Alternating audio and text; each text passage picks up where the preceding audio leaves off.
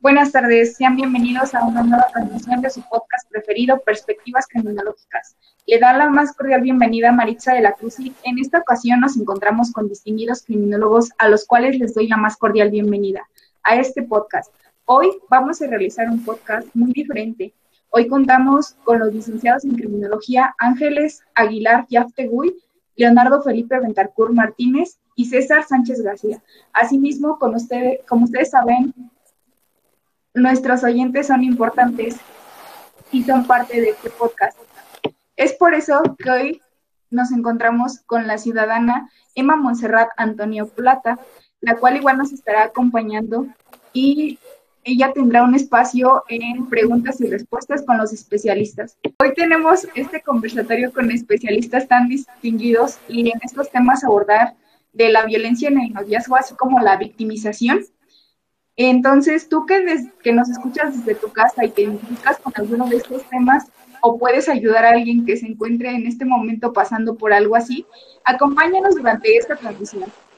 Te quiero compartir la siguiente frase. No te detengas hasta sentirte orgulloso de ti. Vámonos rápidamente a unos anuncios y regresamos. La única certeza para tener el futuro que imaginas es preparándote. Por eso te inscribes a la UVM, donde obtienes doble titulación nacional e internacional, tendrás 85% más certeza de trabajar en una empresa de nivel internacional.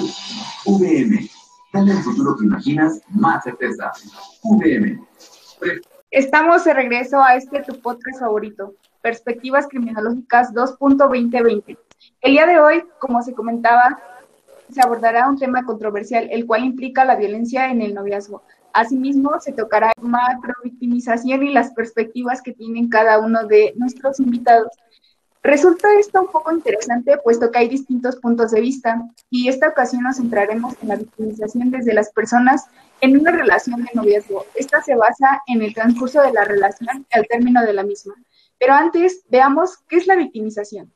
La victimización hace referencia a quien recibe los actos violentos. En el caso de los varones se reportan actos de victimización por medio de las amenazas, empujones, cachetadas y patadas, mientras que las mujeres tienden a ser víctimas de insultos, indiferencia, amenazas, golpes con objetos, empujones, cachetadas y patadas. Entendiendo esto, partiremos a darle el uso de la palabra a nuestros invitados a nuestros invitados, licenciados en criminología. Ellos tendrán un tiempo límite para poder participar. Hola, muy buenas noches. Es para mí un placer eh, presentarme en este canal de Perspectivas Criminológicas 2.2020. Y pues vamos a abordar el tema, ¿no? Bien sabemos que nuestro público ha experimentado lo que es una relación sentimental o lo que esto lleva, pero ¿se han percatado del reflejo del sentir a través de los años? A lo que quiero llegar es, es a esto, ¿no? De, que de pequeños no reflejamos ese sentir de, víctima en el noviazgo, pero nosotros en la evolución eh, eh, del, juego, de, todo esto de, las relaciones, pues para nosotros es eso como niños, un juego. Pero ¿qué pasa cuando llegamos a la edad, eh, a la edad de la pubertad, perdón? Ahí todo nuestro mundo se transforma, ¿no? Y pues como somos apenas unos adolescentes, no percibimos todo, todo lo que hay a nuestro alrededor. Nos victimizamos al término de una relación. Algunos solemos victimizarnos sin darnos cuenta y otros un poco más, más extremistas, a tal grado de que sus acciones pueden ser perjudiciales para ellos y para quien los rodea. Bueno, aquí pudiéramos hablar de una macro y micro victimización, ya que, como se ha dicho, la macro eh, victimización es aquella donde eh, un conjunto indeterminado de víctimas ha sufrido lesiones en, gran escala o magnitud. Eso quiere decir que, tú no eres únicamente el afectado, ¿no? Sino que estás afectando a los demás o victimizando a los demás. Y por otro lado, vemos a la, a la microvictimización. Y pues la microvictimización no es nada más que aquella donde el daño se ha materializado en los bienes jurídicos o individuales y no colectivos o difusos. Esto quiere decir que nos victimizamos a nosotros mismos con eh, el afrontar estos escenarios, eh, tanto el amor como el apego, el desapego y el rompimiento de la relación favorecen algunos trastornos de, como la depresión y esta aumenta el riesgo a dañar su integridad hasta el acto de cometer un suicidio. Y aquí estuviéramos hablando de macro y micro victimización, porque pues no solamente te estás victimizando a ti misma, sino que estás causando un dolor sentimental o, o psicológico a algunas otras personas. Bueno, pues en el adolescente es el mismo sentimiento para los adultos como las deudas, los problemas, eh, las hipotecas o lo que nosotros como adultos podemos llamar los problemas verdaderos. Pero una ruptura es del mismo impacto. Por ejemplo, no importa que tengas 15, 16 o 36, o 36 años, perdón, pues esta lleva el proceso similar a un duelo y este pues requiere de una serie de fases que el adolescente o las personas en general en ese momento no alcanzamos a percibir de esa manera. Como que nos cerramos a que a los puntos de vista eh, propios, no, no quieres ver el exterior. Bien, de manera personal es así como nosotros podemos ver las dos tipos de victimización. En la relación eh, de adolescentes, ya que esta puede ser llevado de manera personal, como ya se, como ya se ha dicho, victimizar a la pareja y familiares y por último, quiero cerrar con, con una frase de, de, un autor que pues lastimosamente no se conoce y dice, el amor es maravilloso y las rupturas dolorosas. A todas las edades, disfrute el momento y sufre lo que tengas que sufrir, porque solo son instantes que algún día con el tiempo se borrarán. Muchísimas gracias, licenciado, por esta aportación. Ahora quiero dar espacio a preguntas y respuestas con los especialistas. Licenciado Leonardo, ¿usted nos pudiera comentar algo respecto a esto? Mm, claro que sí. De hecho, con lo que decían eh, aquí mi compañero Yafte, muchas veces el hecho de que tengan una relación no significa que, al, bueno, es un, más que nada es una experiencia que no se tiene, que se va viviendo en el momento, no es algo como que ya, ya saben cómo hacerlo. Los jóvenes cuando inician su relación no saben ni siquiera qué hacer, incluso se les llamaba novios de manita sudada, porque no es algo que poco a poco se va viviendo. Y esto se puede encaminar tanto de buena forma o de mala forma. Y así como lo había dicho se pueden crear micro victimizaciones como lo ocurren hoy en día con respecto a ciertas mujeres y ciertas actitudes que el hombre puede tener hacia ella o la macro victimización como lo puede ser de englobar a todo lo que no solo es una persona o un, un, género, sino también puede ser grupos colectivos como lo podría ser la comunidad LGTB. Entonces tenemos que ser un poco más conscientes, escuchar a nuestros ahí en casita deben de escuchar a los hijos, a los adolescentes, pero no decir de un poco de una forma cautelosa, no intimidando su privacidad y más que nada pues ser un poco comprensivos. Muchísimas gracias, licenciado Leonardo. Muchísimas gracias, licenciado Yafte. Ahora quiero presentarles a un invitado muy especial, al licenciado en Criminología Leonardo Felipe Betarcún Martínez. Bienvenido, licenciado. Muchas gracias por invitarme y darme una oportunidad de estar en este espacio que más que nada nos ayuda a reforzar y a comprender un poco más temas que se viven hoy en día en actualidad respecto a estos jóvenes. Yo también les vengo a hablar un poco acerca de lo que es este tipo de victimización y de las relaciones que tienen los jóvenes hoy en día. Veamos, las relaciones sentimentales son una etapa de la vida importante en que la mayoría inicia en adolescencia, principalmente en las secundarias, donde los jóvenes experimentan cambios y cambios tanto físicos como psicológicos y refuerzan su orientación sexual. Tenemos que un joven en esta e-, etapa, coloquialmente se le llama la etapa de la punzada y las chicas empiezan a tener y los chicos empiezan a tener cierta atracción por alguien de opuesto a su género o también de su mismo género. Pero para su desarrollo, en, bueno, esto también conlleva a su desarrollo en la sociedad, siendo una etapa donde las emociones son incontroladas. Muchas veces, de hecho, en adolescencia los jóvenes son más que nada rebeldes, se les conoce también por esto. Y estas son reforzadas con el paso del tiempo. Al estar en una relación se descubren nuevas emociones y se puede demostrar tanto buenas como malas experiencias. El hecho es de que muchos jóvenes están desarrollándose en una sociedad enorme que ellos no saben a veces cómo tomar y que incluso piensan que el mundo está a sus pies, llegan a tener, experimentar cada vez cosas nuevas. La mayoría de para ellos son cosas nuevas y estas pueden ser tanto buenas o malas. Bueno, mm, respecto a esto, el, el joven cada vez se va desarrollando. Los niños en la casa hacer la comida y los quehaceres de la, del hogar y el hombre tendría que salir a trabajar.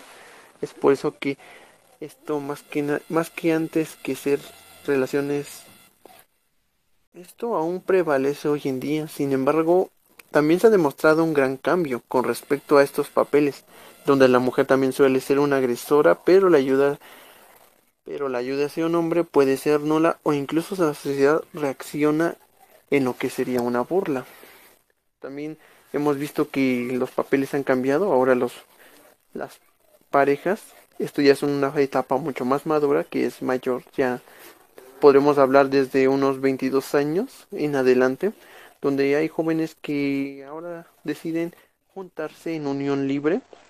Es un noviazgo un poco más serio y donde ambos incluso llegan a tener un grado de estudios y a trabajar para poder conseguir ciertas cosas, para tener entre ellos dos un patrimonio. Sin embargo, esto llega a veces a traerles también consecuencias. Hoy en día a veces este tipo de relaciones si no se tiene un buen, tal vez digámoslo así, un buen control, puede llegar a fracasar debido al tiempo que ellos no se otorgan y siempre se están en un personales íntimas sería era más que un contrato para la supervivencia en un cambio constante y perseverantes pero ya no respecto a su pareja sino a su vida personal además de que hoy en día la violencia ya no se dirige solamente hacia la mujer ya hemos visto casos en donde un, una mujer también puede violentar a un hombre. Sin embargo, este tipo a veces de hombres, incluso aunque lleguen a...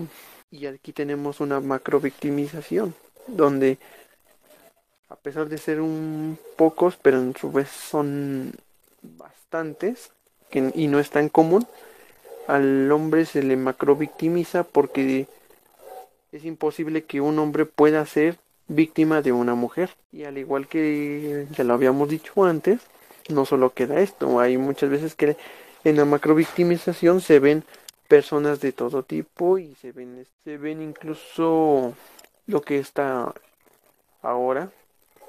Los grupos como serían los homosexuales también son transgredidos por su simplemente su simple orientación sexual. Pero otro factor que también propicia esto es la propia familia hacia bueno se empiezan a buscar ayuda no siempre son bien aceptados o bien no hay realmente ayuda incluso la sociedad los llega a estigmatizar diciéndoles que cómo es posible que un hombre se lo agreda a su propia mujer muchas veces desde casa es donde inicia todo esto donde la familia lo indilga a tener un no le no le indilga con buenos valores y no le enseña nada tan bueno, sino al contrario, llevan arrastrando estas conductas en una etapa que es la adolescencia, donde ellos tienen que reforzar su carácter. Esto se ve de mala forma. Un joven, si le dicen que una mujer tiene que estar en la casa, en adolescencia, donde él al principio tendrá una novia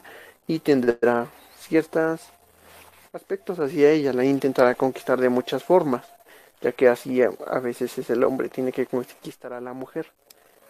Pero este cuando lo logra llega a un punto en el de que empieza ya logró ese objetivo y no y lo único que tiene o piensa a veces es que esa mujer tiene que ser sumisa y tiene que estar en la casa y esto viene arraigado de la propia familia. Entonces es donde tenemos que interferir con los jóvenes. Los padres tendrían que hablar con ellos, no decirles cómo llevar un noviazgo, pero decirles de qué forma pueden comunicarse con su novia, el que están haciendo bien y que están haciendo mal, y ayudarlos en lo que sería también su, orientación sexual, debido a que algunos piensan que si les atraen a alguien del mismo sexo, ya la sociedad los va a estigmatizar. Entonces creo que aquí es donde termina mi punto. Muchísimas gracias, licenciado Leonardo, por esta participación. Ahora damos espacio a, a las preguntas licenciado Yafté, ¿nos podría mm, plantear alguna pregunta, algún comentario o aportación? Claro que sí, mira, a mí me llamó mucho eh, el fundamento del colega Leonardo que dice que todo, todo esto viene desde el núcleo familiar, ¿no? O sea que a nosotros, nuestra educación, se la pasamos a nuestros hijos y nuestros hijos pueden adoptarla o no. Entonces, estaría bien dejar que mi que mi hijo, mi adolescente, descubra el mundo por sí mismo en este, en este, en esta etapa de, de lo que es el amor, el noviazgo, o, o le tengo que aconsejar, porque siento que si los aconsejamos, estamos como que eh, interrumpiendo ese flujo de los que ellos sienten, ¿no? Siento que los nosotros como padres les daríamos un buen consejo, un excelente consejo, pero ellos lo tomarían muy a pecho y entonces ya aquí es donde contaminamos sus sentimientos hacia los demás. No sé si me estoy dando a entender. Sí, sí, claro. lo que te refieres es de que tal vez con nuestros consejos ellos lo tomen de mala manera y piensen que los estemos influenciando. Pero mira, en la etapa de la adolescencia muchas veces es lo que quiere el joven, tener un no tener un apoyo, más bien siente que él lo sabe todo y necesita autoridad porque ya no ya no está ah, en base a lo que le dicen sus papás. Antes antes cuando son niños su padre los puede vestir, su madre los puede vestir y cuando llegan a este tipo de etapa que es la adolescencia, ellos mismos quieren independizarse, decir, no, ya estoy grande, quiero comprarme mi ropa, quiero tener este estilo y quiero hacer esto. Entonces, yo te aconsejaría, o bueno, yo le aconsejaría a los escuchantes que sí aconsejen a sus hijos, pero no lo hagan de manera como de manera forzada o al contrario, que lo de forma autoritaria, sino simplemente como un consejo y una charla entre padre e hijo. Una charla como si tuvieran la tuvieran con sus propios amigos, debido a que muchas veces sí, ellos piensan que los padres no lo saben o les da pena a veces preguntarles porque sienten que algo les van a decir, entonces van con sus amigos y estos consejos no siempre resultan buenos. Mi consejo sería darles este tipo de consejos, pero no respetando siempre su privacidad, eh, verlos desde, desde un, una vista un poco alejada y tratando de no interferir demasiado en su relación. Muchas gracias, licenciados. Eh, por esta aportación. Ahora quiero eh, presentarles a nuestro último especialista, el licenciado en criminología, César Sánchez García. Bienvenido, licenciado. Este, gracias. Eh, vamos a tratar de ser un poco breves, creo que el tiempo se nos viene encima, pero vamos a tratar de ser lo más explícitos posibles. Mm, un punto importante aquí es que la violencia pues ya es un fenómeno social, ¿no? Ya es algo que se ve normal. Pero algo que nos llamó la atención es que se formó una gran desigualdad social, ¿no? Entre género, ¿no? Entre hombre y mujer. Este es el problema y esto es lo que nos interesa, ¿no? De hecho, hay, hay organizaciones como la CNDH, como el sector educativo, o como la encuesta nacional de violencia, donde nos dicen que, más bien nos reportaron que el 15% de los mexicanos entre 15 y 24 años, pues son víctimas, ¿no? De algún tipo de violencia física, psicológica, incluso sexual. Este, ¿cómo nosotros podremos saber que estamos dentro o cómo podemos identificar que estamos propensos o ya estamos inmersos en la violencia en el noviazgo? Pues para esto, pues me es grato explicarles un poco sobre los tipos de violencia y cómo se clasifican. Vamos a encontrar la más común, ¿no? La violencia física. Dice que esta se clasifica pues en tres diferentes mm, grados de severidad. En el primero vamos a encontrar uno de carácter leve, que vendrán siendo los empujones, los arañazos, los jalones de cabello, etc. Así es como empieza todo, ¿no? A veces como un juego, a veces como yo pego más fuerte, o yo soy más débil, etcétera, ¿no? En el segundo carácter, pues mm, encontramos mm, este tipo de violencia, más bien quien lo ejerce, tomar un punto importante, lo hacen de forma pasiva. Y suele decirse que el individuo que ejerce la violencia, pues desde pequeño no recibe ese amor o esa protección. Tal vez por eso su proyección, ¿no? Eh, aquí también podemos encontrar eh, la violencia de tipo sexual, casi no muy vista, pero última en estos tiempos creo que sí se ha marcado un poco más. esta se manifiesta en, en, la práctica, ¿no? De relaciones sexuales, pero aquí no son deseadas, son, son obligatorias, en pocas palabras. ¿Qué nos puede conllevar a esto, no? Aparte de obligar a una persona, podemos generar un delito, ¿no? Lo que es la violación.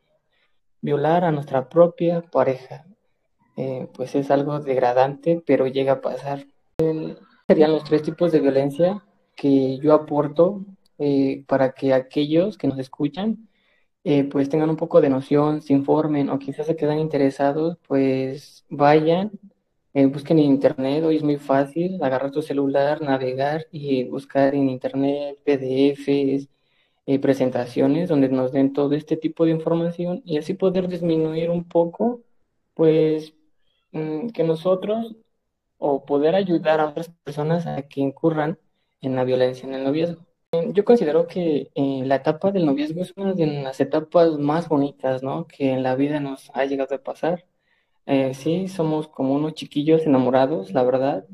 Nos ha llegado a pasar cuando fuimos jóvenes, incluso cuando hemos sido eh, mm, ahorita personas grandes o que nos escuchan, ¿no? Aún siguen muy enamorados de su pareja y eso es bueno pero a veces no todo es bueno porque no conocen los límites. A veces son capaces de hacer cualquier cosa por su pareja y su pareja ni siquiera los valora, ni siquiera los toma en cuenta, los ofende, los lastima.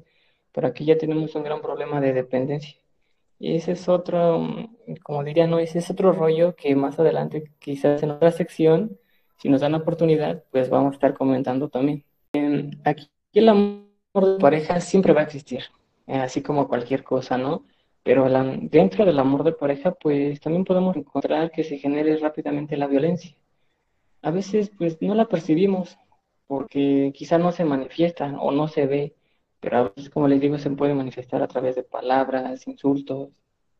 Em, a veces las víctimas, pues tienden a verlo como una rutina, ¿no? Algo común, dicen, pues es su carácter, él es así, él me ama así, yo lo conocí así, yo lo acepté así. A todos decimos que sí, pero ¿por qué no decimos sí, sí está mal? ¿Por qué no decimos sí, sí me lastima? ¿Por qué no decimos sí, sí voy a pedir ayuda? Ahí es cuando realmente ya nos cuesta, cuando ya no podemos desprendernos de la violencia en el noviazgo. Pero ¿por qué no podemos desprendernos? Pues esto tiene diferentes factores, ¿no? Factores individuales. Uno de ellos podría ser que estamos en una gran depresión o realmente tenemos un bajo autoestima, eh, ciertas conductas, pues como eh, el, ciertas conductas como el consumo de alcohol en exceso, de drogas, pues hacen que nosotros seamos eh, la presa exacta para nuestro depredador. de todo esto, pues nosotros somos como nosotros como la función del crimen, ¿no? Ya no podemos eh, dejar, eh, como se tenía pensado antes, prevenir. Nosotros ya debemos intervenir. Nosotros debemos intervenir con campañas, con pláticas, eh, así como ahorita con este podcast, a muchas cosas que realmente podemos hacer y ya no solo quedarnos en aquellos tiempos en prevenir que realmente mm, sí servían, pero hoy en día se busca más que prevenir, se busca intervenir y que son como conductas antisociales, tal vez no conductas delictivas, pero sí antisociales, que ante la sociedad no se ven bien. Para algunos, para otros, pues se ven, es normal. Y creo que eso sería todo. Agradezco su tiempo y pues adelante. Muchísimas gracias, licenciado César. Estamos casi a punto de terminar este podcast. Eh, al regresar tendremos nuestras conclusiones finales por parte de nuestros especialistas invitados y la ciudadana Emma. Pero antes iremos a un breve corto y regresamos.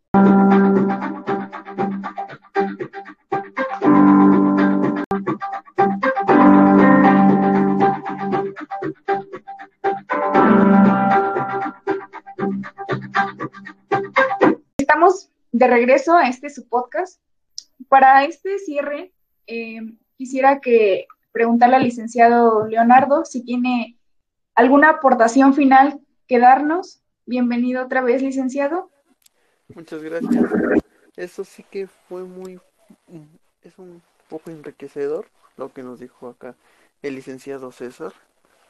Y tiene, pues es cierto, hoy en día la el hecho de cómo se educa a la gente y el las agresiones, cómo van escalando poco a poco, es algo que se tiene que tomar en cuenta desde el primer instante.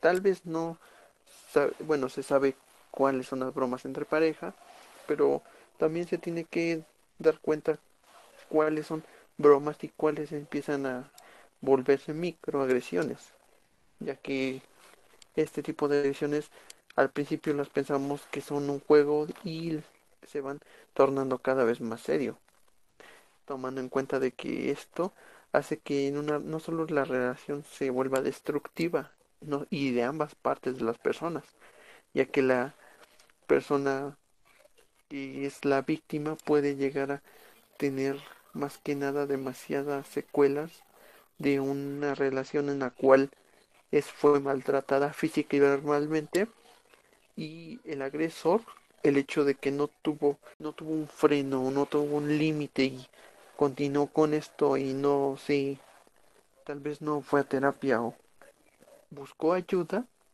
llegaría a terminar en un estado fatal. Entonces este tipo de relaciones siempre se tienen que más que nada buscar ayuda. Y no solo de una persona sino puede ser de la propia familia, de instituciones, hasta de terceros, como lo son los amigos. Ese sería mi punto. Pues sí, sí hay muchas conclusiones, ¿no? Que podemos sacar de todos estos temas hablados, pero pues aquí lo importante es como que no dejar caer ese ánimo al término de las rupturas de las relaciones en los adolescentes, ¿no?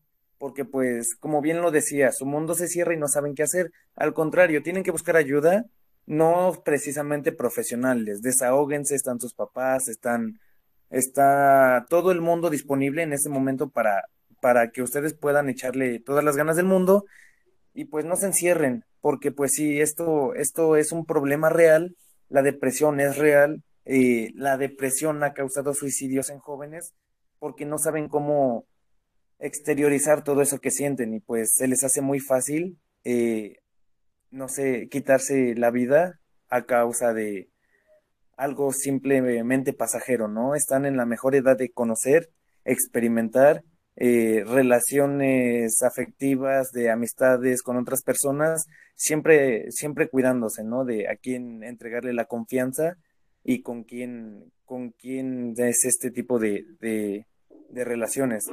Siento que deberían de estar un poco más abiertos a experimentar nuevas cosas y no, no, no encerrarse en, en esa burbuja de, adolescente como que nadie los entiende, nadie los escucha, no, no los comprenden.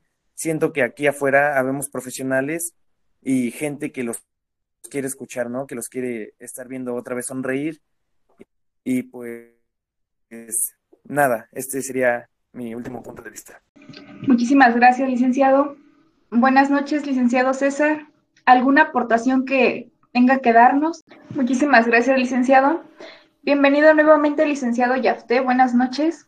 ¿Alguna aportación para darnos en manera de conclusión? Pues no, solo algo muy, muy, este, muy en particular. Pues a mí me gustaría que todo lo que nos escucha en esta hora, pues tomen un poco de eh, conciencia o mm, su pensamiento sea un poco más crítico, ¿no? Que nuestro es es muy precoz, ¿no? Vivimos muy rápido hoy en día. Las relaciones que duran dos, tres semanas, horas a veces. Cuando anteriormente una relación eh, conllevaba un matrimonio, conllevaba respeto, conllevaba a un, por decirlo así, ¿no? Si lo quieren ver así, a un para siempre, ¿no? Porque era la única pareja que iban a tener, ¿no? Pero pues hoy en día no es así y es diferente y pues también debemos eh, acoplarnos pues a la situación y pues no me queda más que decir pues que gracias. Muchísimas gracias licenciado. Buenas noches Emma, bienvenida nuevamente. ¿Alguna aportación? Claro que sí. Uh, bueno, como ya lo comentaban los licenciados, los licenciados muy atinadamente, todo esto es un todo es un patrón. Como bien se mencionaba todos nacemos con un concepto, bueno, no nacemos con un concepto, crecemos con un concepto. Y esto genera que a lo mejor los jóvenes hoy en día consideran de que a lo mejor mis papás se casaron una vez y se casaron para toda la vida y a lo mejor mi mamá tiene que aguantar las, las agresiones, los insultos, pero es un concepto de felicidad que ellos mantienen. O mi papá tiene que aguantar igual los insultos por parte de mi mamá. Vamos, la violencia no es cuestión de hombre contra mujer ni de mujer contra hombre, es género contra género cuando no existe un respeto. Claro que sí estoy de acuerdo que los jóvenes tienen toda la oportunidad de conocer y experimentar y crear sus propios conceptos de felicidad y de salud integral.